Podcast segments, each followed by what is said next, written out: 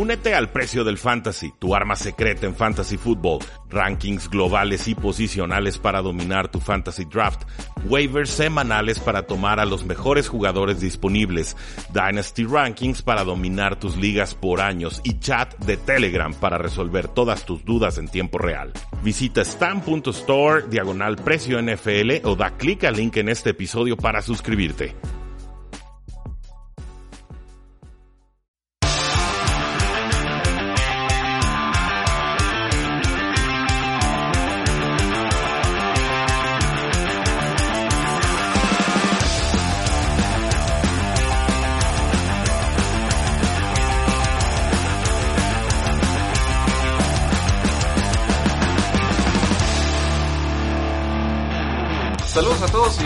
A un programa más de Tres y Fuera, donde la NFL no termina y nosotros tampoco. Yo soy Rudy Jacinto, me encuentro en Twitter como arroba NFL y esta es una pequeña y breve introducción al Dynasty Football, ya que nuestro compañero Mauricio Gutiérrez de Estadio Fantasy me invitó a colaborar con él en un episodio de podcast y me dio permiso de compartirlo con todos ustedes. Así que espero que lo disfruten. Este es nuestro top 30 de rankings en ligas de dinastía para PPR o punto por recepción.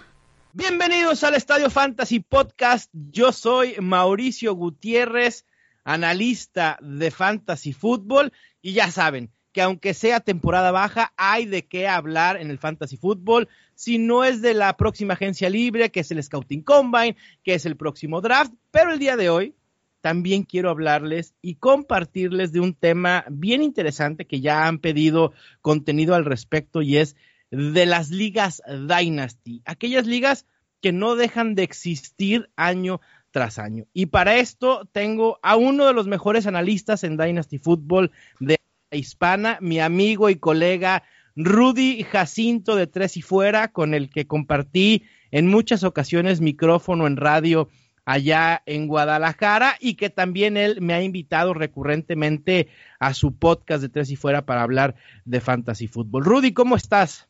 ¿Qué tal Mauricio? Eh, muchas gracias por la invitación. Eh, no sé si de los mejores de Dynasty porque no publico contenido tan seguido al respecto. Eh, a pesar de que la juego es del 2016, ¿no? Como que trato de colar los comentarios Dynasty de repente, pero sí es, un mercado creciente junto a Superflex en, ligas de fantasy fútbol. Entonces yo, yo encantado de dedicarle un programa largo al, al tema y, y, sobre todo explicarle a la gente que no sabe qué es una liga Dynasty. ¿Qué es una liga Dynasty? Una liga Dynasty es, eh, como dijiste, eh, una liga en la que te quedas a tus jugadores a lo largo de toda su carrera. Entonces te pueden retirar los jugadores mientras los tienes en el roster activo. Puede ser liga PPR, puede ser estándar, punto 5, puede tener toda clase de, número de, alineaciones, dos corebacks, eh, tres corredores, lo que ustedes gusten y manden, pero la esencia de un Dynasty es, te los quedas para toda la vida y entonces las decisiones que tomas, en teoría y asumiendo que la liga aguante tantos años, es que eh, cualquier venta o compra que hagas tiene consecuencias multianuales y eso pesa.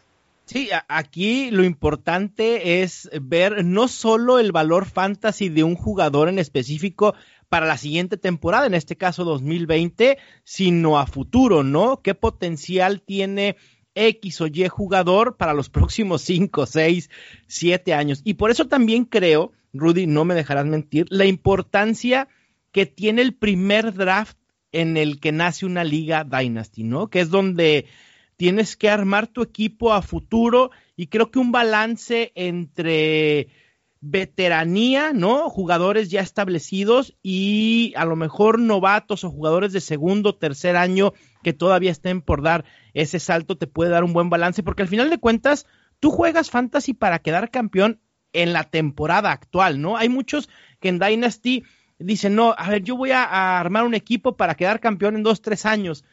me parece que no es lo ideal porque al final de cuentas uno quiere quedar campeón inmediatamente. Sí, es una, es una idea muy de Dynasty League Football, ¿no? De el productive struggle se le llama, que es cuando tienes un roster muy joven, con mucha esperanza, mucho talento en teoría, por lo menos en el papel, y entonces el primer año lo tiras a la basura, pero con la idea de que el segundo año, eh, como tus picks de draft de años futuros de novatos dependen de la posición que tuviste en el año anterior, entonces pues ese mal año, el, estilo Dolphins, pues consigues un jugador superestrella o esperarías conseguir una superestrella, lo juntas con tu talento joven y entonces, ¡tara! ya armaste una dinastía. Se oye más fácil de lo que realmente funciona. Lo he intentado, no me ha ido tan mal, pero yo soy de la idea de que no hay que estar compitiendo todos los años. Es que sabes que Rudy también eh, eh, en esto, como pasa en la NFL, ¿no? A veces el talento que tienes en tu roster no cuaja, ¿no? No da lo que tú esperas en un segundo, tercer año y te quedas con ese prospecto que al final de, cuentas, cuando no llega a, producir lo que tú esperas, luego es difícil venderlo porque lo tienes que vender a un valor mucho menor del que quizá tú invertiste. Entonces se vuelve todo un problema también de gerencia general, ¿no? Creo que eso es lo que tiene el Dynasty a diferencia de las ligas de todo el año, que si también tiene algo de, que tienes que poner de gerencia general, en el Dynasty eh, va más allá, porque como tienes que pensar a futuro, ¿no? Quizá es, es más importante esas tomas de decisión de gerencia general que del día a día o semana a semana de qué jugadores vas a poner de titular en la semana 1, 2, 3, etcétera. Sí, se, vuelve un relajo, porque la idea siempre va a ser en, todas las industrias de la vida, ¿no? Eh, comprar barato, vender caro. Comprar barato, vender caro. Sí, ajá. Y, cómo evaluamos para saber qué es barato y qué es caro, ¿no? Y por ahí entran las listas de ADP, pero incluso estas listas, pues lo único que hacen es una, una especie de votación en consenso en un momento específico, ¿no? Si se lastima un jugador, su ADP baja, pero eso no significa que a futuro no va a producir como antes o incluso más. Entonces, en realidad aquí lo que hay es un, choque de, expectativas. Lo que yo creo que va a suceder con una serie de jugadores no necesariamente coincide con lo que tú crees que va a suceder y ahí es donde podemos empatar valores, buscar cambios de jugadores y, demás. Pero se da cada historia trágica, ¿no? De que me acuerdo perfecto. te, puedo decir una así rapidísimo. Cuéntanos, por favor, Rudy, el peor trade que has hecho en Dynasty. Mm. Eh, tengo, varias, tengo varias. ¿Qué, qué será bueno?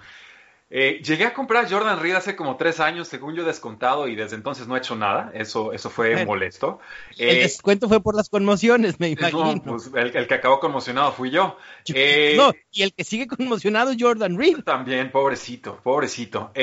una vez cambié a Allen Robinson y a Eddie Lacey hace como cuatro años por, eh, no, al revés, compré a Allen Robinson y a Eddie Lacy, vendía de Andre Hopkins y al corredor este que estuvo con los Buffalo Bills de suplente detrás de LeSean McCoy, que luego estuvo en problemas con la ley y demás, se me escapó el nombre y, era así un, prospectazo, pero eh, nada, o sea, el caso es que vendía de Andre Hopkins por ah. Robinson que ha estado rebotando y Eddie Lacy que pues se la pasó comiendo hamburguesas.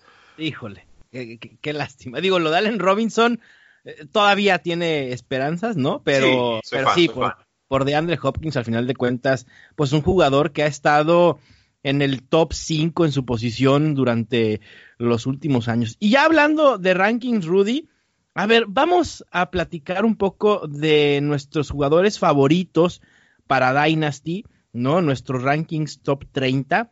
Para aquellos que están pensando entrar en, en una liga Dynasty, eh, que apenas la van a armar, pues puedan tener más o menos una referencia de qué jugadores buscar y en qué orden colocarlos. Y aquellos que ya están en una liga, pues también que puedan ver el valor que hay del 2020 a futuro de algunos nombres, ¿no? Si quieres, empezamos con el top 5 de los mejores jugadores Dynasty en formato PPR.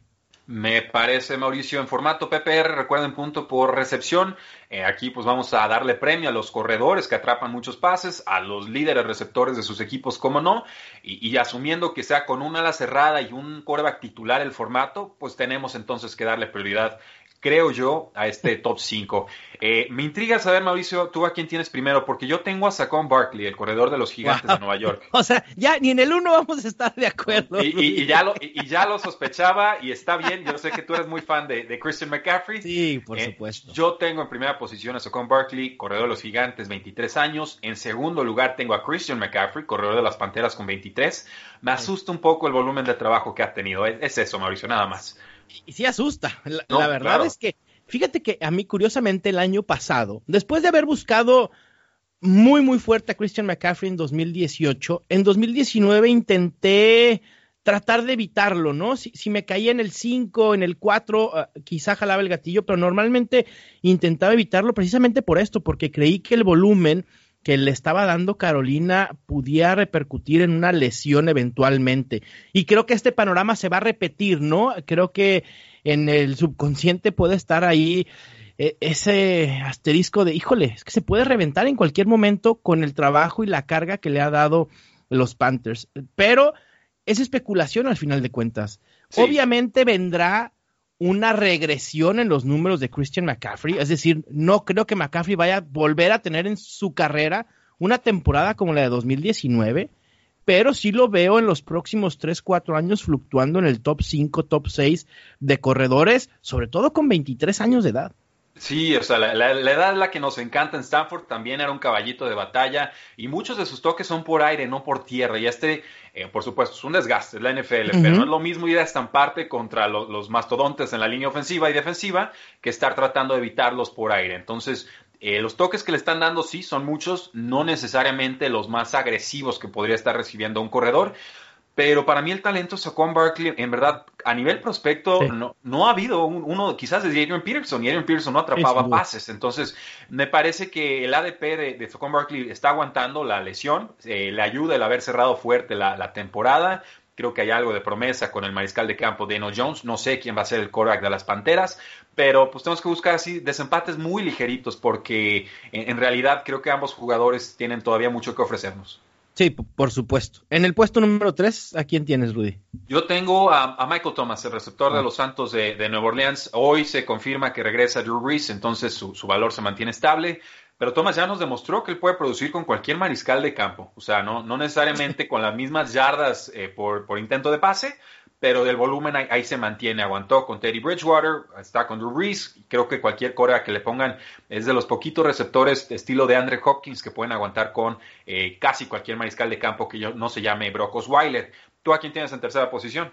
También a Michael Thomas, precisamente. Creo que la cantidad de recepciones y siendo el arma principal de Drew Brees es prácticamente imposible quitarlo del top 5. Yo lo coloco en el top 3, desempatado con mi 4, que es eh, Ezekiel Elliott, porque al final de cuentas estamos eh, hablando de formato PPR, ¿no? Y eso le da un, plus a Michael Thomas. La diferencia entre Michael Thomas y el segundo mejor wide receiver este, este año 2019 fue abismal en cuanto a recepciones. Así que le doy la ventaja a, Michael Thomas. En el 4 también tienes a, a Zeke Elliott o tienes a alguien más? Eh, eh, tengo a Zeke. Eh, normalmente, ahorita que estoy viendo los, las edades, por ejemplo, Michael Thomas tiene 26 años, Zeke Elliott tiene 24. no sé si es en estos momentos o la edad que van a tener al final de temporada. Creo que es en estos momentos. normalmente yo le doy como un, un, desfase de valor de 3 años a favor de los receptores versus los corredores. O sea, un receptor abierto de 27 años, estrella, para mí en cuanto a edad, no me sirve el desempate de que el corredor tiene menos años, asumiendo que el corredor tenga 24. Entonces, si Zeke tiene 24 y Michael Thomas tiene 27, para mí, por edad, eh, por lo que creo que van a seguir durando y produciendo en la NFL, están empatados. Nada más dejo el, apunte ahí. Porque en, los wide receivers, Rudy, digo, aquí vamos a hablar mucho de edad y lo van a escuchar y ya lo están escuchando, porque en Dynasty es bien importante considerar los años que le quedan de producción y en la liga a los jugadores que estamos evaluando. Michael Thomas y en general los wide receivers llegan a su cúspide de producción en una edad mucho mayor a la, de, a la de los running backs. ¿Estamos de acuerdo? Sí. ¿O no sí, sí, totalmente. No, no, totalmente. O sea, el, corredor produce casi al instante si es un muy buen corredor. Exacto. Estamos hablando de 22, 27 años, ¿no? Un running back, ¿no? Y un wide receiver probablemente empieza a producir de los 25 a los 30. ¿No? Y también la debacle de los wide receivers es posterior a la debacle en edad en la que comienzan los running backs. Sí, totalmente. Y, pero luego vemos jugadores que superan por completo expectativas, estilo Julio Jones, 31 años y, y, bueno, dependiendo del tipo de roster que tengas, puedes seguir valorando en un top 30 sin mayor problema, ¿no? Claro. Eh, yo en la quinta posición, y creo que aquí es donde podríamos empezar a diferir, aunque creo que todavía no, tengo a Alvin Camara, corredor de los Santos de Nueva Orleans, 24 años. Yo ahí voy con otro corredor de 24 años mm. en particular, y la gente sabe que a mí me encanta, Dalvin Cook. Por supuesto. Y creo que sí, sí, sí. Y creo que ha demostrado el talento, ha demostrado que en el sistema correcto, como con los Vikings, puede ser muy, muy productivo. Está ahí el tema de las lesiones que le pueden aquejar de manera recurrente, pero volvemos a lo mismo, es, es especular Alvin Camara, este bajón que tuvo a partir de la semana 4 o 5 del 2019 preocupa un poco. En particular, no me preocupa, creo que seguirá siendo un running back top 5 por lo menos 2020 y quizá dos, tres años eh, posteriores, porque además también se adecua muy bien al esquema ofensivo de los Saints. Eh, Alvin Camara lo tienes en quinto, en sexto, ¿a quién tendrías? Eh, creo que aquí voy a romper con expectativas. Eh, no lo estaba comprando el año pasado. De hecho, conseguí al novato que en teoría lo iba a reemplazar y sigo contento con ello. Lo, hizo bastante bien. Eh, tengo, tengo, a Tariq Hill, receptor de los Chiefs, 25 años. No lo, no lo quería tocar. Yo creí que ya no volvía, que lo iban a cortar. no sé cómo sobrevivió al escándalo legal. Los Chiefs ya le ofrecieron una, del año pasado un, un, contrato de 18 millones anuales. Entonces, si los Chiefs están tranquilos con el jugador, en Dynasty yo tengo que estar tranquilo con el jugador. Y me parece que el coreback que tiene, la edad que tiene, que es de 25 años, el momento que está viviendo el equipo, la posible salida de Sammy Watkins, todo me apunta a que Terry Hill va a seguir dominando. Y por el estilo de juego que tiene, para mí es quizás el receptor más peligroso en toda la NFL. De acuerdo, yo tengo otro receptor aquí, aquí también vamos a diferir, pero no están muy lejos en cuanto a valor, ¿eh? en lo particular, o al menos yo así los coloco. Eh, mi puesto número 5 fue para Dalvin Cook, el 6 tengo a DeAndre Hopkins de los Texans, con 27 años, creo que todavía tiene por lo menos unas 5 temporadas en las que puede producir haciendo dupla con un coreback también joven, que tiene mucha movilidad, que tiene talento, que ha demostrado que puede ser productivo para fantasy fútbol como de Sean Watson. En el puesto 7 yo tengo a Alvin Camara, ¿no? Que tú lo colocas en el quinto. Y yo al 8 pondría a Tyrek Hill, el wide receiver de los Chiefs. 25 años, creo que de los wide receivers que tenemos, eh, Michael Thomas 26, Tyrek Hill 25 y ahorita de Andre Hopkins con 27 años. Sí, eh, muy razonable su ranking, Mauricio. Yo tengo en posición número 7 a Dalvin Cook. Mi desempate con Camara es por el tema de las lesiones, o sea, desde colegial. Alvin Camara no, no tuvo tanta trayectoria colegial, lo entiendo, pero Dalvin Cook sí ha sido un tema recurrente a lo largo de su, de su carrera. Y incluso al final del año pasado ya estaba cojeando, ¿eh? Y que también, Rudy, creo que Dalvin Cook necesita de más volumen para producir o generar los puntos fantasy para colocarse como un top 5 y Alvin Camara puede ser más explosivo, ¿no? Eh, es más versátil, eh, un esquema ofensivo de los Saints que creo que se adecua muy bien al talento que, tiene Alvin Camara y que a pesar de esta debacle en la segunda mitad de la temporada, los Saints saben qué tienen en Alvin Camara y deberán utilizarlo en ese sentido, sobre todo, ¿no? Con la curva ahora de Drew Brees viniendo hacia abajo. Sí, totalmente. Digo, la eficiencia de Alvin Camara puede ir bajando eh, tardó también en, mostrarse el año pasado, la lesión creo que lo está mermando muchísimo, pero que él no estoy tan seguro que él tenga su valor insulado o protegido como si lo podría tener quizás un, Michael Thomas, ¿no? Pero por lo pronto yo, yo sigo a bordo con Erwin Camara y no estoy, no estoy buscando venderlo. A ver, Rudy, lo de Michael Thomas, digo, lo, mencionaste nada más para que quede claro, ¿no? Michael Thomas va a producir con el coreback que le pongas. Así Drew Brees regrese solo un año, no debemos de rebajarle valor a Michael Thomas por esa incógnita que pudiera representar la situación de coreback en 2021 para los Saints. Sí, en todo caso me preocuparía más un receptor número dos competente que le quitara un, poco más de volumen. Que al día de hoy no existe, ¿no? No, desde hace como cuatro años no, no, no, existe el pobre. Yo en octava para cerrar el top 10, sí, bueno, yo tengo a DeAndre Hopkins en octava posición, Mauricio. Eh, ok 27 años Texans, otro que ha demostrado que con cualquier quarterback sobrevive. En novena posición yo tengo a, Devonte Adams, el receptor de los Packers, 27 años. Aaron Rodgers ya no es el mismo de antes, los Packers también están en busca de un receptor número 2, pero Devonte Adams ha demostrado una propensidad para anotar touchdowns que ya no me parece un accidente eh, estadístico. Una lesión por ahí limitó su valor en 2019, pero eh, yo seguiría a bordo de, de este tren. Y cierro entonces este top 10 y creo que esto podría ser controversial, con el corredor de los Browns, Nick Chubb, de 24 ¿Por qué va a ser controversial, Rudy? No lo sé, porque Me encanta Nick Chubb. A, ver, platícame. Me encanta Nick Chubb. Lo que hizo Nick Chubb al principio de la temporada, antes de que regresara Karim Hunt, fue espectacular. Creo que sin duda fue el mejor jugador ofensivo de estos Browns y creo que puede suceder lo mismo el próximo año.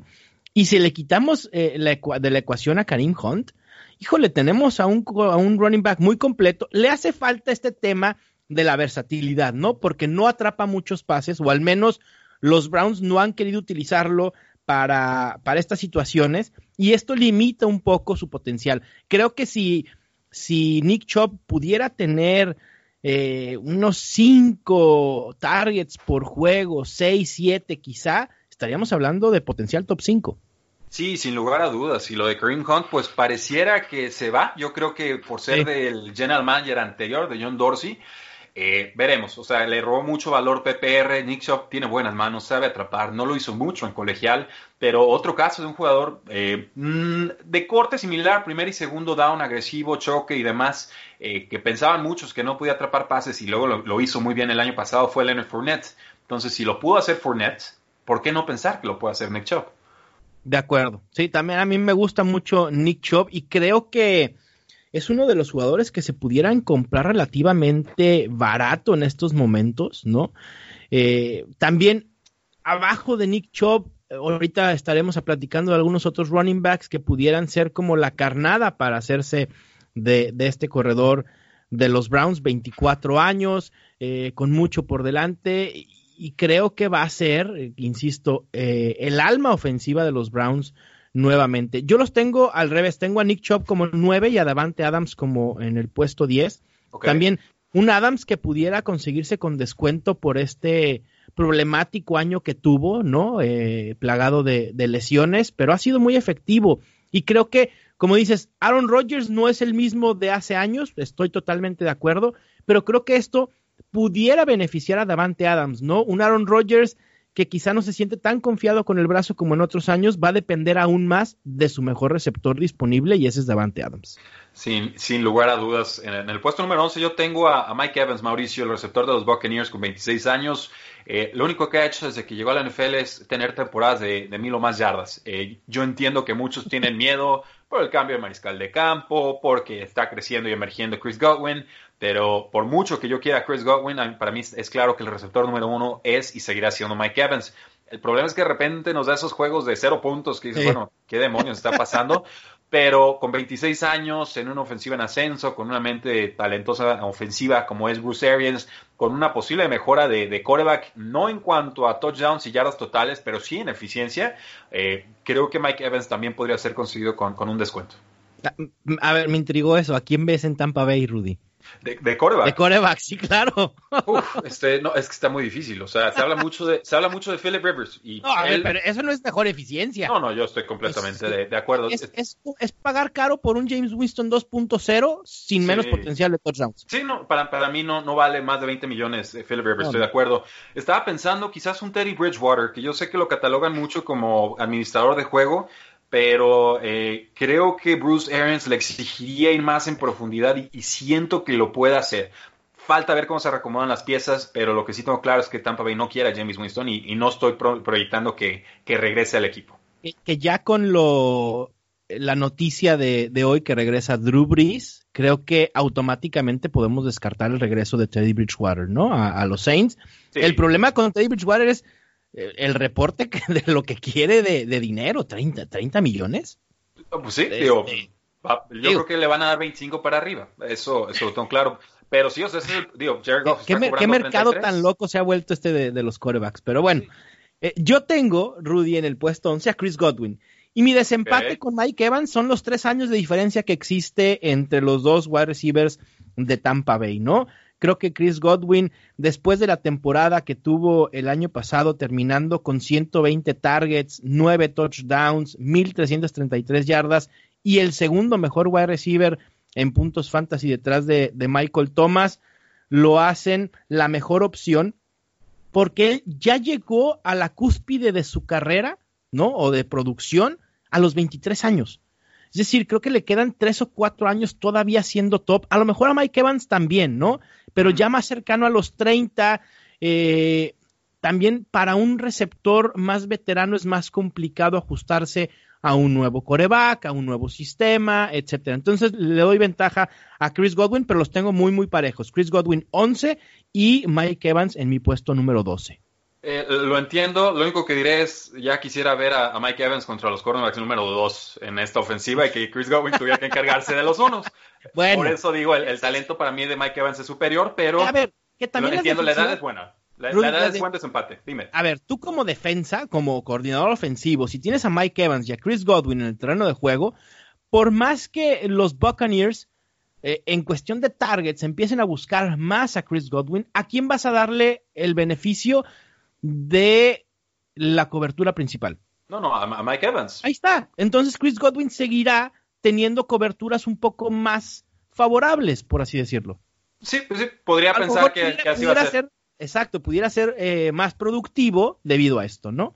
Pero bueno. Eh, hay, que, ver también, ¿eh? Porque dependiendo del tipo de coreback que llegue, hay, corebacks que son más propensos a repartir el balón y otros que se clavan más con el, receptor número uno. Entonces, estilo Matt Ryan con, Julio Jones. Eh, hay que ver. yo sí, yo sí creo, Rudy, que James Winston regresa a los Buccaneers, ¿eh? ¿Por cuánto? No sé por cuánto, pero una vez que se empiece a establecer el mercado, creo que los Buccaneers van a decir, a ver, no, James Winston, pues sí, por lo que pueda cobrar, creo que será mejor. Y creo que también que Bruce Arians tiene este pasado ya con James Winston establecido. Eh, eh, creo que por ahí fue una de las razones por las cuales eh, Bruce Arians regresa a coachar en la NFL porque tenía este pasado o conocía muy bien a James Winston.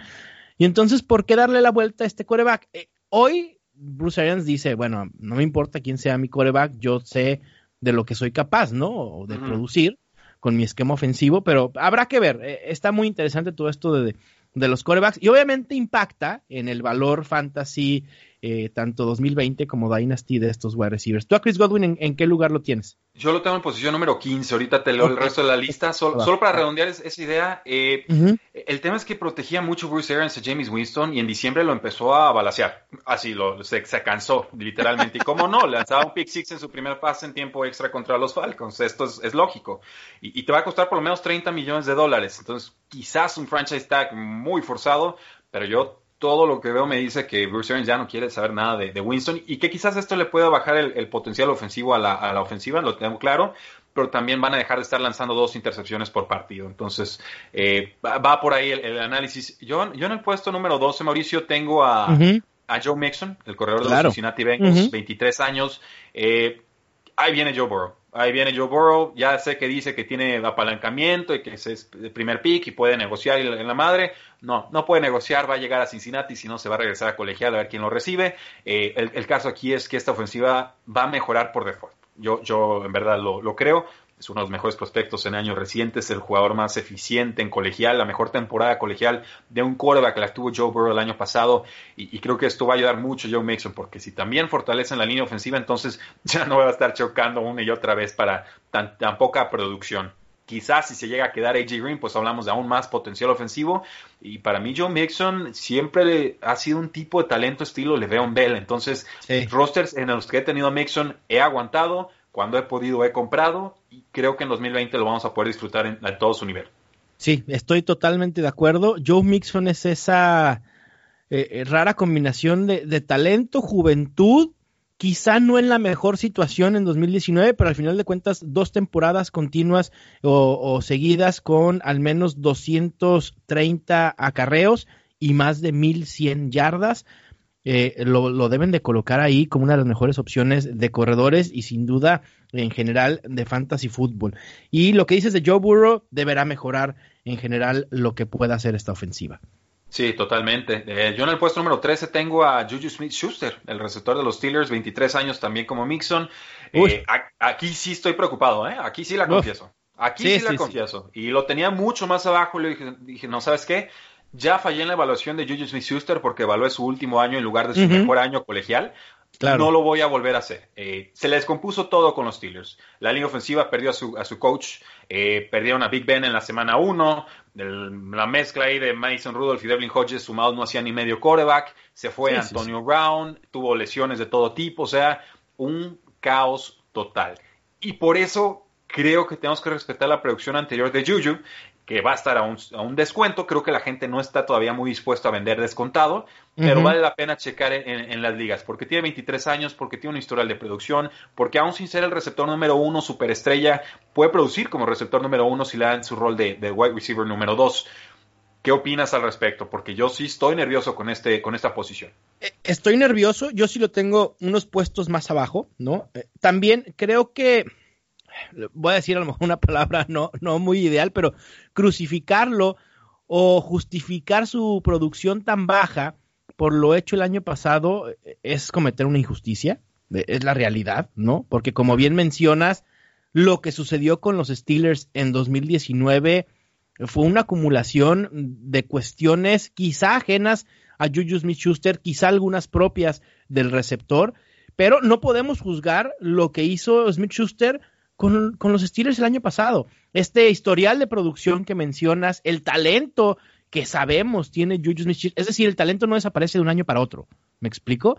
Entonces, creo que sí es un wide receiver top 10, pero yo preferiría irme con opciones, en este momento, con opciones un poco más seguras en la posición tanto de running back como de wide receiver. Yo después de Joe Mixon eh, tengo a Mari Cooper y después continúo con Josh Jacobs. Entonces, ¿a Mari Cooper está en qué posición para ti? Eh, lo tengo como mi el lugar 14, 25 años. También a veces olvidamos, pensamos en Amari Cooper y decimos, este tiene toda la vida en la NFL. Tiene 25 años Amari Cooper.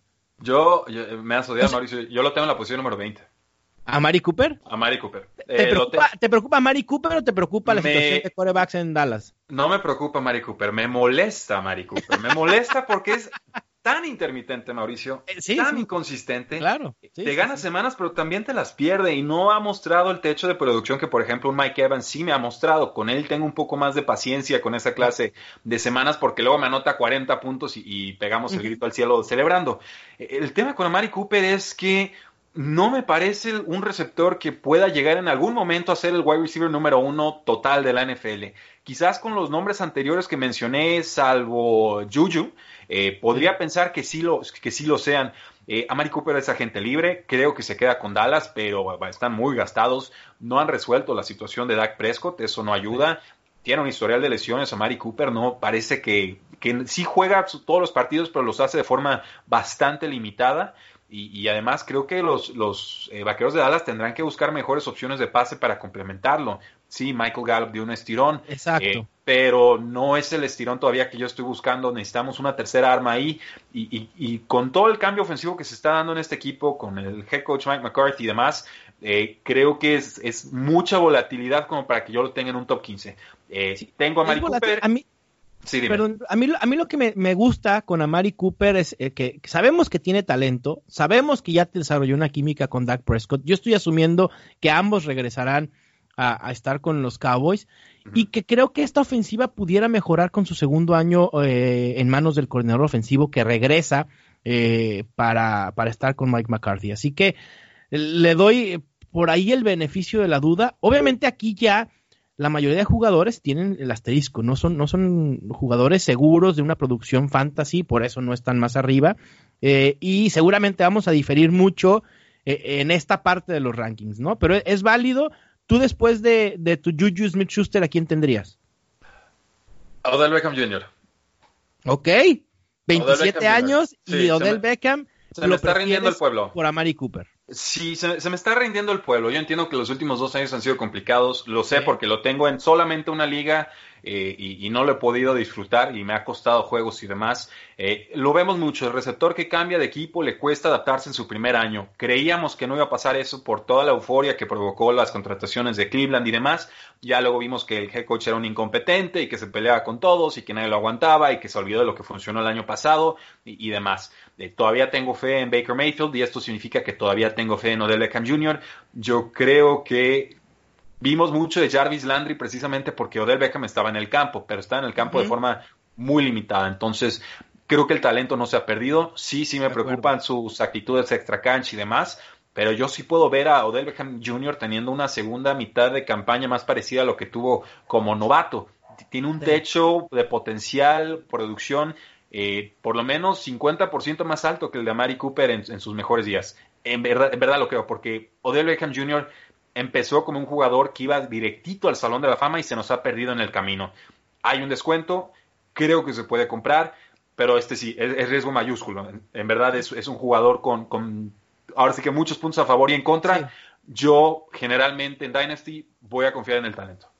En el talento y además en ese potencial, ¿no? Que sabemos que puede tener Odell Beckham. Es decir, si Odell Beckham es lo que debe de ser, Odell Beckham, como uno de los wide receivers más talentosos, eh, en cuestión de talento puro, sin los elementos externos, Odell Beckham debe ser uno de los cinco wide receivers más talentosos. Y en ese sentido, el potencial puede ser enorme. Podemos verlo terminando como un top 3 en fantasy fútbol, si la producción está ahí y si también vemos una mejora eh, en general de la ofensiva de los Browns, que creo que, que creo que así será.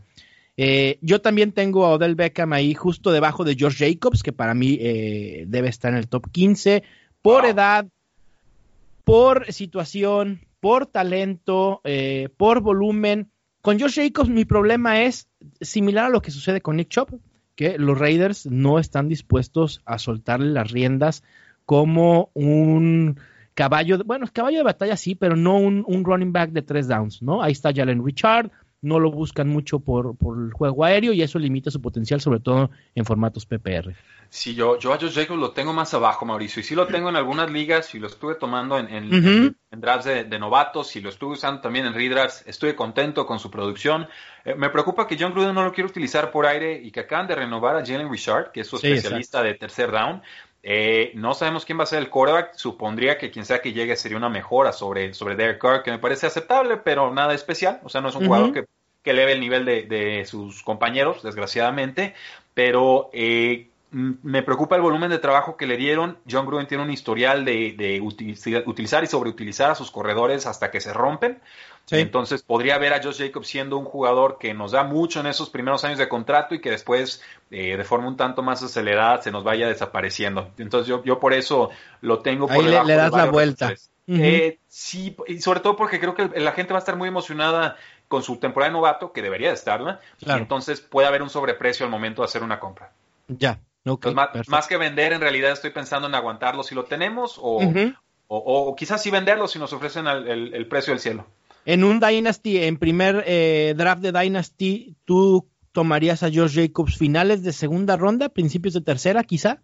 ¿Ese sería el valor? Sí, es, el, rango, porque si lo tengo en 25, estamos hablando del, primer pick en la tercera ronda. En la tercera ronda. En, una liga de 12, de dos equipos. Entonces, sí, final, final de segunda ronda es perfecto valor para mí. Ok, después de Odell Beckham, ¿a quién tendrías tú en tu ranking? En el puesto 15 tengo a Chris Godwin, el receptor de los Buccaneers. Eh, ya lo dijiste todos los puntos por qué hay, que gustarlo y disfrutarlo. Es, joven, es talentoso, ofensiva explosiva, va, a seguir produciendo y, nos gusta a nosotros por talento. Simplemente ya el resto del pueblo se, enteró por producción. no, pasa absolutamente nada. Te dio a conocer, por así decirlo. Sí, ya, ya, ya todos lo pretenden, ¿no? Eh, en el puesto 16 yo tengo a DJ Moore, el receptor de las Panteras de 22 años. Me encanta, me encanta, Rudy. Me encanta DJ Moore. Es uno de los jugadores que más estado buscando en eh, las dos ligas Dynasty que tengo, que ninguno lo tengo, pero lo estoy buscando desesperadamente. Sí, yo, lo yo tengo varias porque confía en el talento. En él y Calvin Ridley eran los dos que siempre estaba buscando. Eh, tardó un poco en arrancar, es cierto, ha tenido problemas con sus corebacks. Will Greer no es un titular y Cam Newton se lastimó y, y pues ya, ya vieron lo que sucedió con el novato del, pick número 100 del año pasado, West Virginia, pues no, nadie le podía dar bolas en condiciones, pero eh, ha producido de forma importante, al producir más de mil yardas a los 22 años, es, solamente señal de grandes cosas que vienen más adelante. Me parece que evoluciona también como receptor externo, antes era puro slot, ya lo empezaron a utilizar un poco más en, en profundidad, pegado a la banda, entonces eh, me parece un jugador con valor insulado y con techo para producir muchísimo, definitivamente una de las últimas oportunidades para comprar a DJ Moore a un precio razonable. La producción de DJ Moore en sus primeros dos años me lleva a pensar en Chris Godwin en sus primeros dos años. Ok. Justamente. estilos de juego distintos, pero el, sí, totalmente. la misma. Estoy, estoy, hablando de producción, ¿no?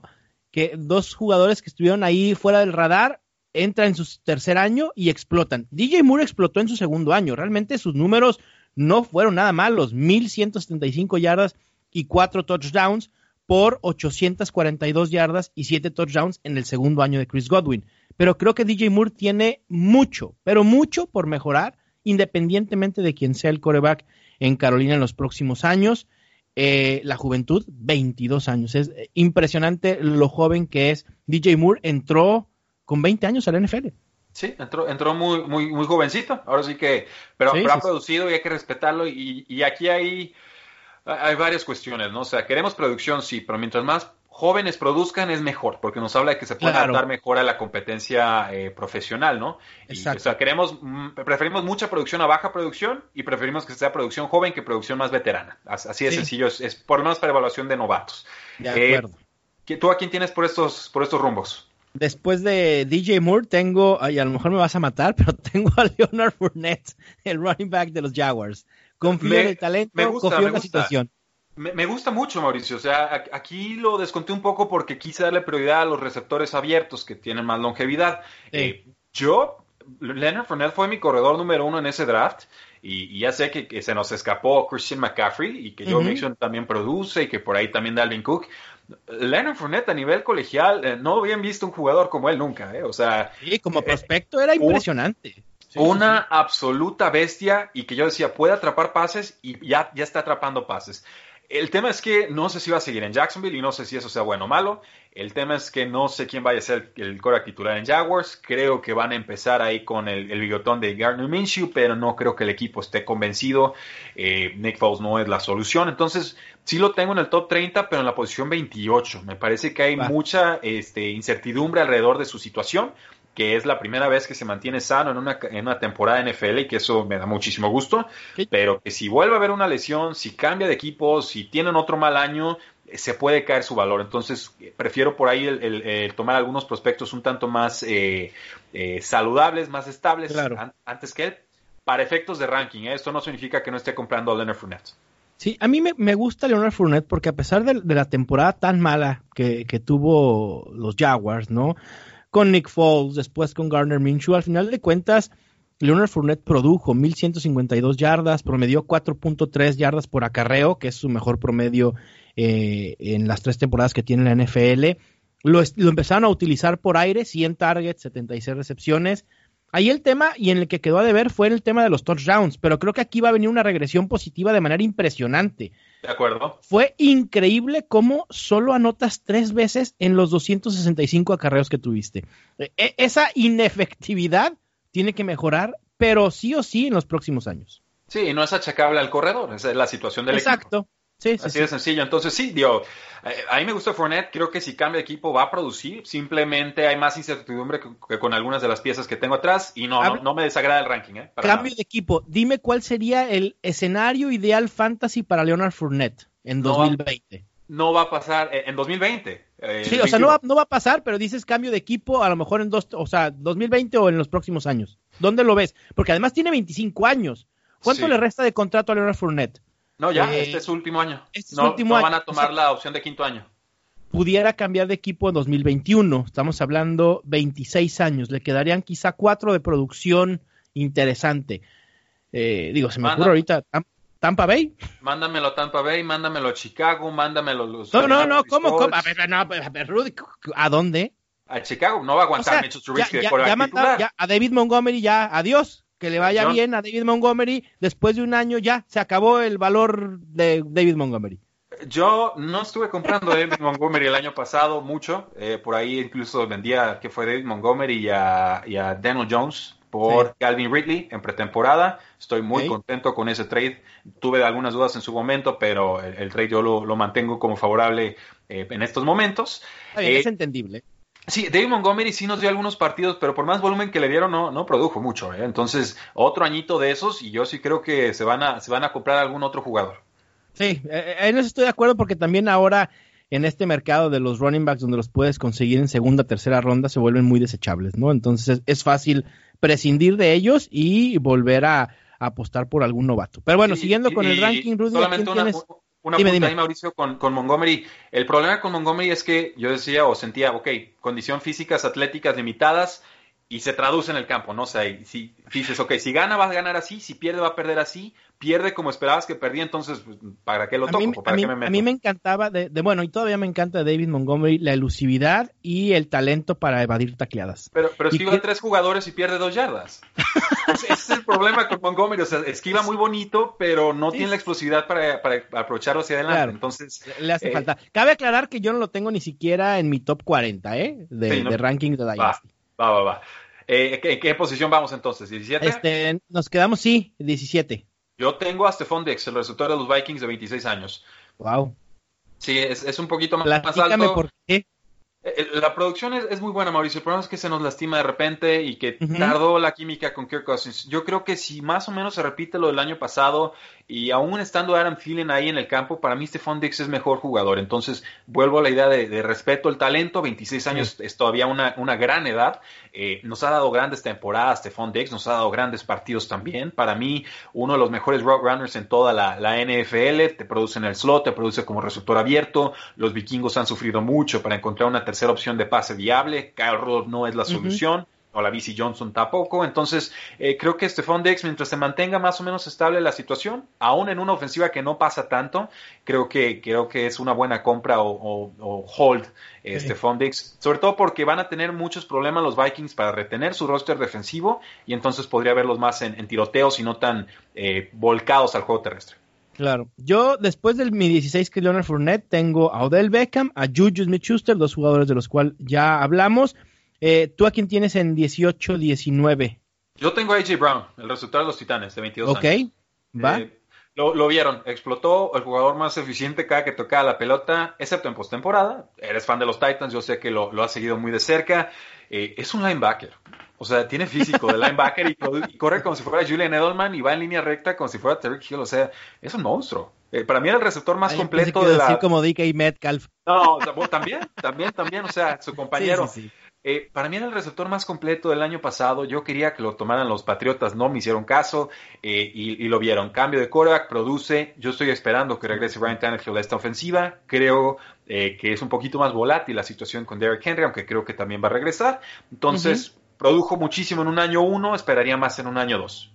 Sí, por supuesto. Y, a futuro. Creo que tiene la pinta de poder ser un superestrella y de dominar la posición en los próximos años. AJ Brown. De, de ese calibre es el talento que, que tiene este jugador, ¿no? Sí, no se ven Después- de novatos, es- así es. No, no, no, no, no, impresionante. Porque además, sobre todo en la posición de wide receiver, ¿no? Donde es muy complicado que pueda producir de esa manera en su primer año. Y desplazando a Corey Davis, que se esperaba fuera el uno. Bueno, y- que, ese ya también creo que ya eh, debemos de pensar que fue un, un intento fallido ahí de, de la posición de, de wide receiver. Pero bueno, eh, después de AJ Brown, ¿a quién tienes, Rudy? Yo tengo al primer tight end, George Kittle de los 49ers, 26 años, está en muy buena edad, es el receptor número uno de San Francisco. eh, tengo mucha fe en Jimmy Garoppolo, en su juego terrestre, en Kyle Shanahan. eh, y si podemos tener una producción diferencial en una posición eh, distinta como lo es end y tan complicada como lo es Eh, eh, yo la quiero, porque abajo tengo jugadores que producen más o menos lo que produce George Kittle en una temporada, pero como receptores. Entonces ahí podría estar teniendo, eh, digamos, puntos empatados semana a semana con otros rivales. En Tyrant no, o sea, nadie me va a poder tocar lo que hace George Kittle, salvo quizás un Travis Kelsey, y Kelsey ya está en los 30, 31 años. 30. Ujú, Sí, estoy de acuerdo contigo. George Kittle debe ser el primer tight end eh, rankeado en Dynasty y también lo tengo dentro de mi top 20, así que coincido. Y en el 20 tengo a, a Mari Cooper por las razones ya expresadas. Ok, ajá.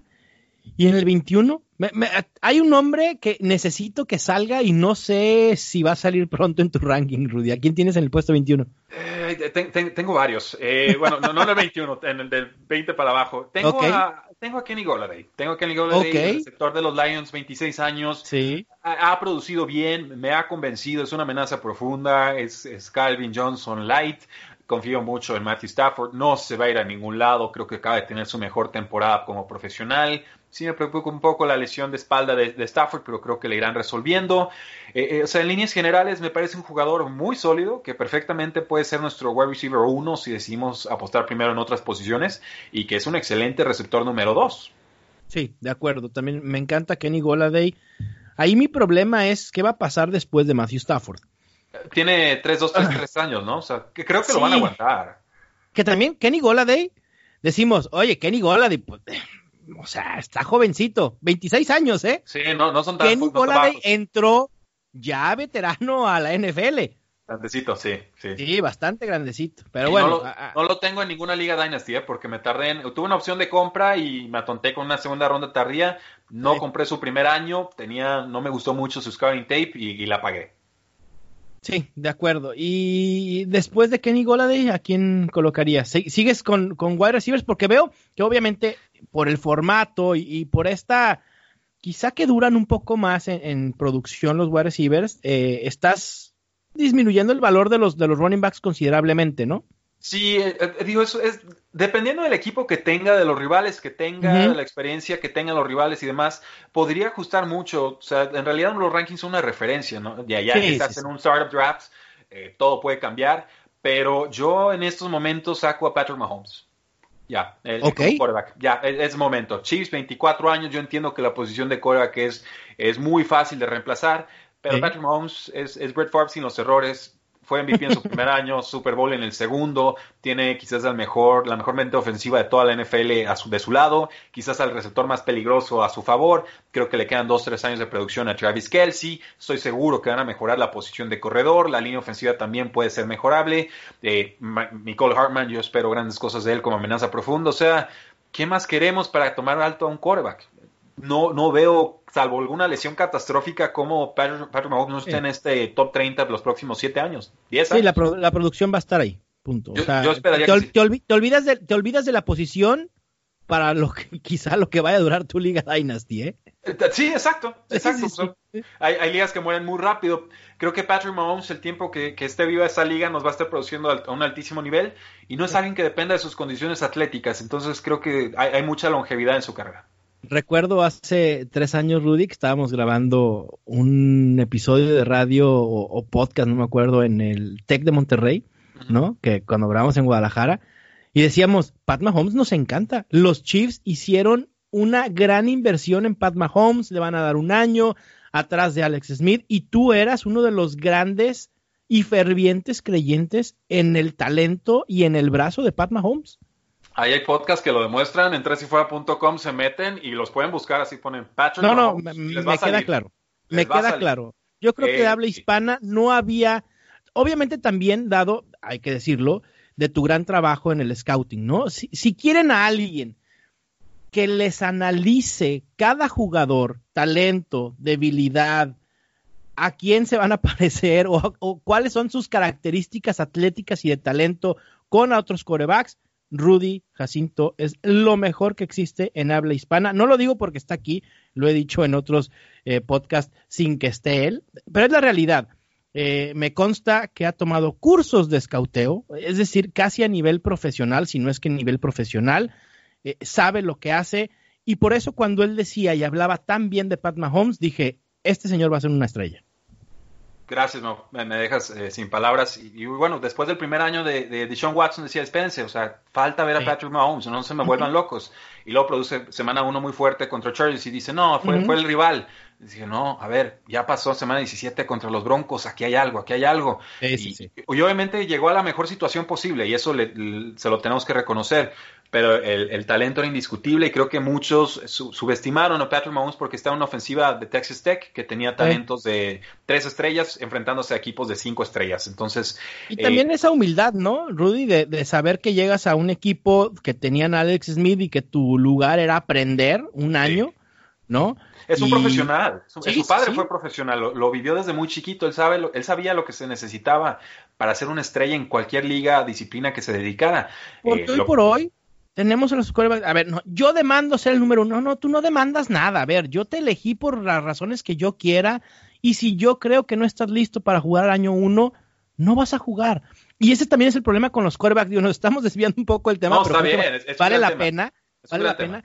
Porque ahora también la presión mediática y de los fans hace que los equipos echen al ruedo a sus corebacks novatos sin estar listos para ello y se nos ha ido mucho talento por esa presión y por eso, a ver, no, ok, es que si no lo meto a mi primer pick o mi coreback que elegí en segunda ronda, voy a perder la chamba. Y entonces los mandan al ruedo, ¿no? Se desgastan sin saber qué hacen y, ¿Y se acabó. y se acabó, exacto, ¿no? Y desperdices el talento que había quizá en corebacks. No voy a poner ejemplos, pero hay muchos y, eso pasa, es la realidad. Y creo que anteriormente en la NFL se daba mucho ese de proceso del coreback.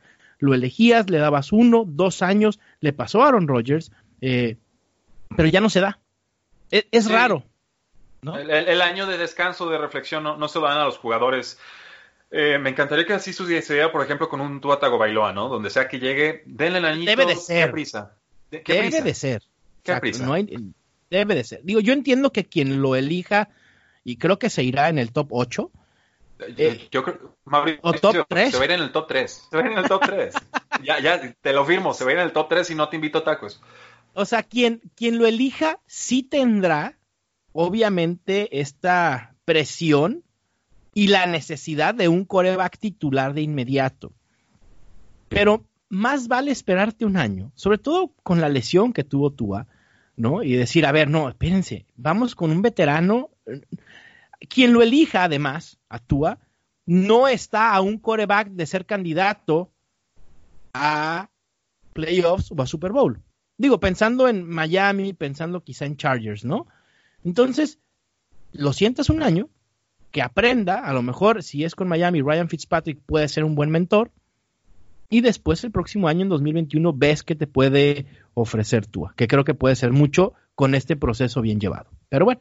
Totalmente, totalmente. Ahí está Pat Mahomes, entonces, el primer quarterback en Dynasty para Fantasy. Dentro, ¿lo tienes que en el 21, Rudy, o 22? Lo, tengo en el 22, de hecho hice una ajuste aquí en, Top 25, justo, justo detrás de George Kittle. Es decir, el primer tight end y el primer coreback se van en los puestos 21 y 22. Sí, o sea, para, efectos de un startup draft, quizás veo a Patrick Mahomes a final de segunda ronda y digo, no, o sea, yo confío demasiado en mi, en mi habilidad para conseguir corebacks después, voy a sumar otras otras posiciones. Pero si estoy buscando vender a Patrick Mahomes es por estos precios. Es que aquí creo que también en un Dynasty y creo que en PPR es mucho más complicado atinarle o elegir wide receivers productivos que running backs y corebacks que pueden ser mucho eh, más fácil hacerte de alguno de ellos en sus temporadas de novato, ¿no? Por ejemplo, eh, cada año haces tu, draft de Dynasty, quizá te esperaste a elegir coreback, no tienes a Lamar Jackson, no tienes a Pat Mahomes, eh, no tienes a Deshaun Watson. Bueno, quizá el próximo año, ¿no? En tu primera ronda pudieras conseguir a Tua, pudieras conseguir a Joe Burrow, etcétera, ¿no? Cada año llegan nuevos prospectos en la posición de corebacks que eventualmente alguno de ellos se convertirá en estrella. Sí, tienen, tienen que, y nunca hay un momento eh, mejor para comprar un quarterback que cuando estás en un rookie draft. Bueno, sí, exacto. Que, es a su, valor mínimo. Sí, esto es sobre todo cierto para ligas de Superflex, pero en su valor más bajo generalmente va a ser en, estos momentos. Eh, ¿Tú a quién tienes en este rango, Mauricio? Mira, yo después de, también de George Kittle, yo obviamente me voy a esperar un poco más a, sacar a un coreback. Yo lo tengo, sí, tengo a dos en el top 30, pero en la parte baja. Eh, aquí pondría, después de George Kittle, Kenny Golladay, pondría a Cortland Sutton. Okay. El wide receiver de Denver, el talento, lo que hizo el año pasado con basura de corebacks, me entusiasma inmensamente a sus 24 años. Sí, lo tenía arriba de Patrick Mahomes, aquí en tiempo real lo, invertí. he, tardado en, aceptar a Cortland Sutton como una fuerza relevante en fantasy fútbol y en los Broncos. La realidad es que ya lo es, o sea, no es un jugador que te genere separación, pero te domina como pocos en cuanto a corpulencia física y, se ha traducido a la NFL, ¿no? Hay muchos jugadores que dicen, eh, no, es que yo gano, soy un receptor de posesión y gano con fuerza y altura y, anticipación. No, no, pues, hay, muy poquitos lo pueden lograr traducir a la NFL Cortland Sutton lo ha hecho. Creo que Drew Locke hay potencial ahí. Tampoco fue un quarterback al que yo estuviera buscando mucho el año pasado, pero ciertamente lo que mostró como novato es, prometedor y, es mejor que lo que nos daba Joe Flacco o cualquier otro descarte de quarterback. Entonces, sí, Cortland Sutton es mi receptor número, bueno, mi jugador número 23 en el ranking. Va, perfecto, Rudy. Eh, después yo tengo. Ay, quizá aquí también vamos a diferir. Tengo a Aaron Jones, el running back de, de los Packers, 25 años. Eh, está el tema de Jamal Williams, el tema de que Mike LeFleur parece ser que no, le, no se atreve a, abrirle o a darle las llaves de este ataque terrestre. Creo que el talento de Aaron Jones da para que pueda ser un caballo de batalla eh, en Green Bay y que pueda ser eh, parte fundamental de esta ofensiva. Sí, y, aquí el, tema con Aaron Jones, yo lo tengo en el puesto número 29, o sea, sí lo tengo aquí, aquí arriba, se le está acabando el contrato, Tuvo un mundo de touchdowns, va a haber regresión negativa ahí. Esos touchdowns se dieron porque no tenían opciones de pase viables, entre que se lastimaba eh, Devonte Adams y que lo iban con Allen Lazard y que buscaban a, Marquise Valdez Scantling y, o sea, con Emotion Brown se lastimaba. O sea, va a haber mucho movimiento también en su ofensiva. Creo que no se va a aparecer mucho el, el próximo año, salvo en la propensidad del head coach LaFleur de correr y correr y correr, no siempre la forma más eficiente. Entonces, sí, espero un gran año de Aaron Jones en 2020 de ahí en adelante, aunque es un jugador muy eficiente desde colegial, no sé en qué situación vaya a caer y ahí sí se nos puede caer el valor. Va. Rudy, a ver, por cuestión de tiempo, a lo mejor ya no alcanzamos a dar nuestro top 30, digo, con análisis, pero me intriga mucho saber dónde tienes a Julio Jones. Eh, a Julio lo tengo como en el puesto 32-33. ¡Wow! Sí, este, lo, lo, lo, tengo un poquito bajito. Si soy un equipo contendiente, lo estoy valorando top 25, porque la producción creo que va a aguantar otros dos o tres años. Eh, pero también Matt Ryan se nos está haciendo un poquito viejo. Por ahí estoy esperando buenas cosas de Calvin Ridley, le puede restar algo de targets. Entonces, eh, ya lo vimos en su momento con Brody White, ¿no? Que empezaba a ascender Julio Jones y de un día para el otro Brody White ya no existía. No creo que vaya a ser el caso de Julio, pero creo que con 31 años, eh, por edad, está claramente fuera de rango de todos los nombres que ya hemos mencionado. Sí, es que ya a los 31 años. Y, y esto me hace pensar que entonces al jugador con 30 años que tienes mejor colocado en tus rankings debe ser Travis Kelce. Eh, no, a Kelsey lo tengo por debajo de Julio Jones. Ok, o sea, sería Julio Jones y después Travis Kelsey. Okay. Eh, sí, lo, mira, te, la, leo la lista bien rápido, nomás para que el Sí, venga, venga, venga. Sí, o sea, nos quedamos, eh, Patrick Mahomes 22, tengo a Sutton 23, Josh Jacobs 24, Derrick Henry 25, Leonard Fournette 26, Allen Robinson 27, Calvin Ridley 28, Aaron Jones 29 y Lamar Jackson 30. Va, Sí, yo también tengo a Lamar Jackson en el 30 y a Pat Mahomes en el 27.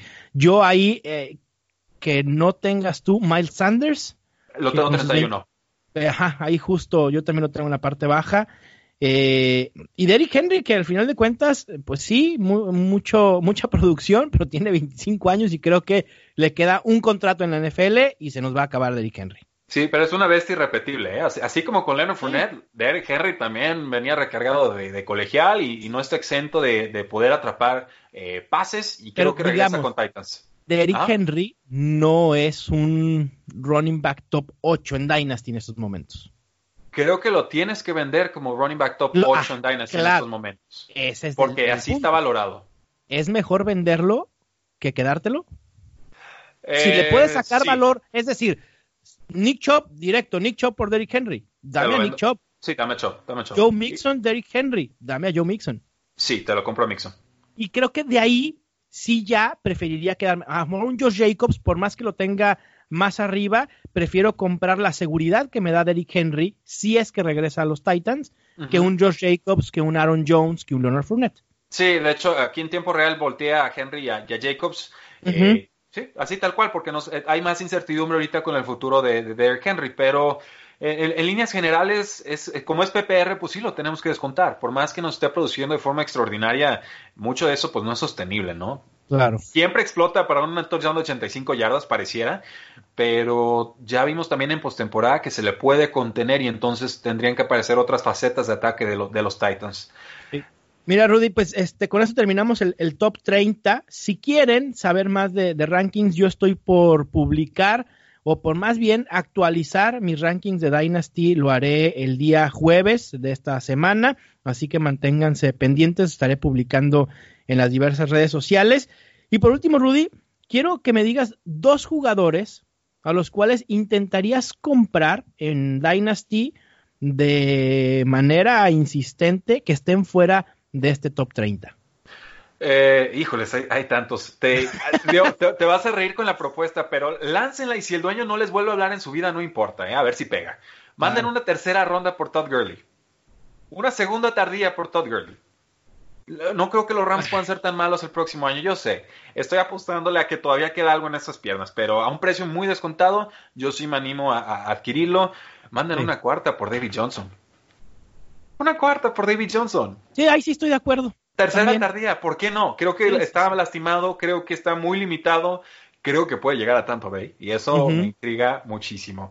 Eh, jugadores más lógicos, ¿no? Que, no estén tan desaparecidos en, los escenarios del mundo. Eh, Miles Sanders me gusta mucho. Eh, sé que está es hacer trampa, está en el 31, pero la producción aérea que tuvo no era producción tradicional de un running back, eran 40, 50 yardas de bombazo de pase. Creo que eso va a seguir apareciendo con, las Águilas de Filadelfia. Estoy checando aquí la lista. Robert Woods con los Rams. ¿Cuándo vamos a valorar a Robert Woods? Aunque cambie de equipo, yo creo que Robert Woods va a ser eh, seguirnos produciendo temporadas de mil yardas. O sea, estuvo intercalando ahí con Cooper Cup y creo que siempre se le ha, se le ha valorado menos de lo que produce. Eh, más, Mauricio, pues no sé qué, otros nombres pudiéramos buscar. Eh, a mí me gusta insistentemente buscar. Yo me voy, yo ya mencionaste dos running backs, yo voy a ir con dos wide receivers.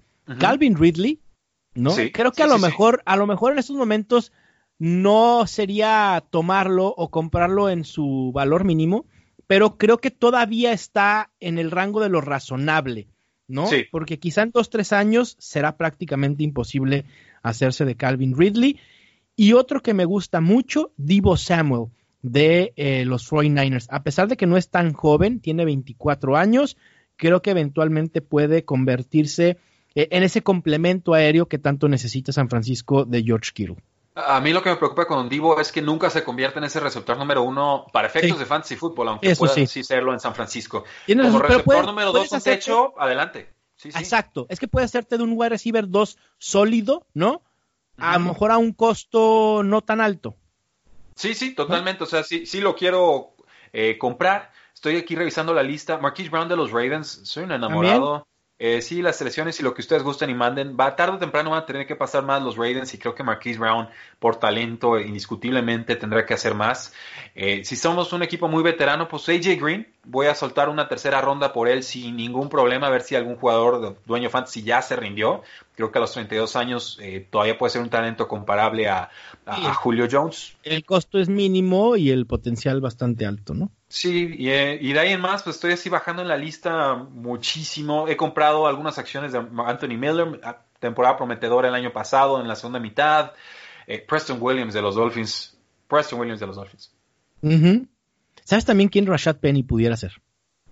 Eh, si ah. crees que Chris Carson ya se va, adelante. Eh, eventualmente. Yo creo que a lo mejor tendrías que aguantarlo 2020, 2020 pero quizá Rashad Penny 2021 ya a sus 26, 27 años pueda colocarse como la opción principal en Seattle. Y del otro lado de la moneda, Rudy, ¿a quién estás buscando ceder en un intercambio, en un trade?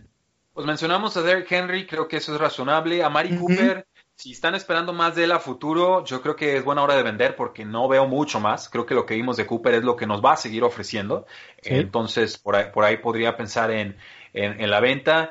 Eh, Christian McCaffrey, o sea, ¿cuántos años nos va a durar esta producción inusitada? Si me ofrecen tres primeras rondas y un jugador estrella, lo hago, pero tiene que ser verdaderamente un precio eh, ridículo, ¿no? O sea, de valor de cuatro primeras rondas o, más. Que es el momento para sacarle todo el provecho en un trade a Christian McCaffrey. O sea, ¿cuántos años va a aguantar como el uno o el dos de rankings? Nadie aguanta más de dos o tres años ahí, es muy difícil. Eh, Travis Kelsey, si lo tengo, estoy considerando venderlo. Creo que eh, la producción ahí se va a mantener, pero no está próxima eh, o está muy próxima ya a empezar a, disminuirse, aunque tenga un Korak superestrella. Si tenemos a Zach Ertz, yo estoy huyendo. Si no tenemos a Dallas Goddard, lo estoy comprando. Eh, ¿Quién más? Quizás por ahí. Eh, con James Conner me preocupa, me gusta mucho el jugador, pero el equipo ha dicho que decepcionó en 2019, entonces el corredor de Steelers, si vuelve a fallarnos, creo que podría ver su, valor caer estrepitosamente. y de ahí más son básicamente los, los nombres que he estado vigilando mira, yo voy a ir con dos que aprovechando esta inercia de su buena temporada 2019, creo que puede ser un buen momento para deshacerse de ellos y sacarles provecho. Devante Parker, sí, de los Dolphins, 27 años con lo que hizo. ¿Cuántos años teníamos esperando esta temporada de Devante Parker? 20. Está, bien, o sea, produjo, lo entiendo, lo ah, respeto. No produjo, hasta que, no produjo hasta que se lastimó Preston Williams. Eh, o sea, con Devante Parker vender, que, quema las velas y vende todo. O sea, segunda ronda, media alta. Por lo que sea, Rudy. dame, Michael, dame, a, Michael Gallup, dame, dame a Divo Samuel, dame a Tyler Boyd. Sí, ahí me la pienso un poquito más, pero, pero sí. Es más, creo que, híjole, no sé, creo que hasta prefiero a T.Y. Hilton a sus 30 que a Devante Parker 27 y en Miami. Sí, creo que yo también soy, siempre he sido un convencido de, de T.Y. Y otro que también creo que hay que aprovechar la situación y esta narrativa de eh, este equipo lo va a hacer el caballo de batalla como lo hizo en la parte final de la temporada, donde tuvo mucho éxito, Kenyan Drake, 26 años. Me gusta como talento, pero va a durar cuánto, uno, dos años máximo siendo el caballo de batalla de Arizona y creo que no tendrá la eficiencia ni el éxito que tuvo en la temporada pasada. Encontré otro nombre, Curtis Samuel, receptor de las Panteras, yo sigo a bordo. Dear Slayton de los Gigantes, sigo a bordo. Sí, también Curtis Samuel me encanta y creo que este éxito de, DJ Moore, ¿no? Puede hacer que podamos conseguir a Curtis Samuel eh, relativamente barato. Bueno, pues ahí, está, Mauricio, qué, qué, programa tan completo, ¿verdad? Sí, la verdad es que quedó excelente. Espero que le haya gustado a todos los que nos escucharon, que hayan aprendido un poco de, de, esto del Dynasty que se vuelve pues un hobby de todo el año, ¿no? Eso es lo que tiene también estas ligas de Dynasty que uno no tiene descanso, ¿no? Desde enero hasta diciembre hay que estar haciendo trabajo y que también alguna de estas eh, análisis y de opiniones que tenemos de algunos jugadores les servirá a aquellos que estarán jugando en ligas redraft en 2020. Así que Rudy, muchísimas gracias por estar en el Estadio Fantasy Podcast. De verdad es un lujo poder tener eh, alguien como tú aquí. Eh, mucho éxito en todo lo que venga. Eh, sé que tu trabajo de scouting empieza ya, si no es que ya lo comenzaste. No sé por qué posición vas a empezar. el pueblo pidió receptores, entonces fuimos con receptores.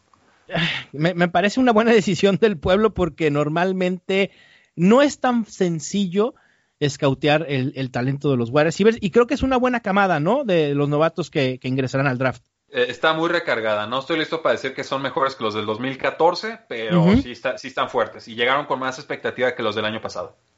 Venga, Rudy, pues estén al pendiente. ¿Dónde te pueden conseguir? en Twitter, por favor, tu página donde puedan eh, consultar tu contenido. Ahora es cuando.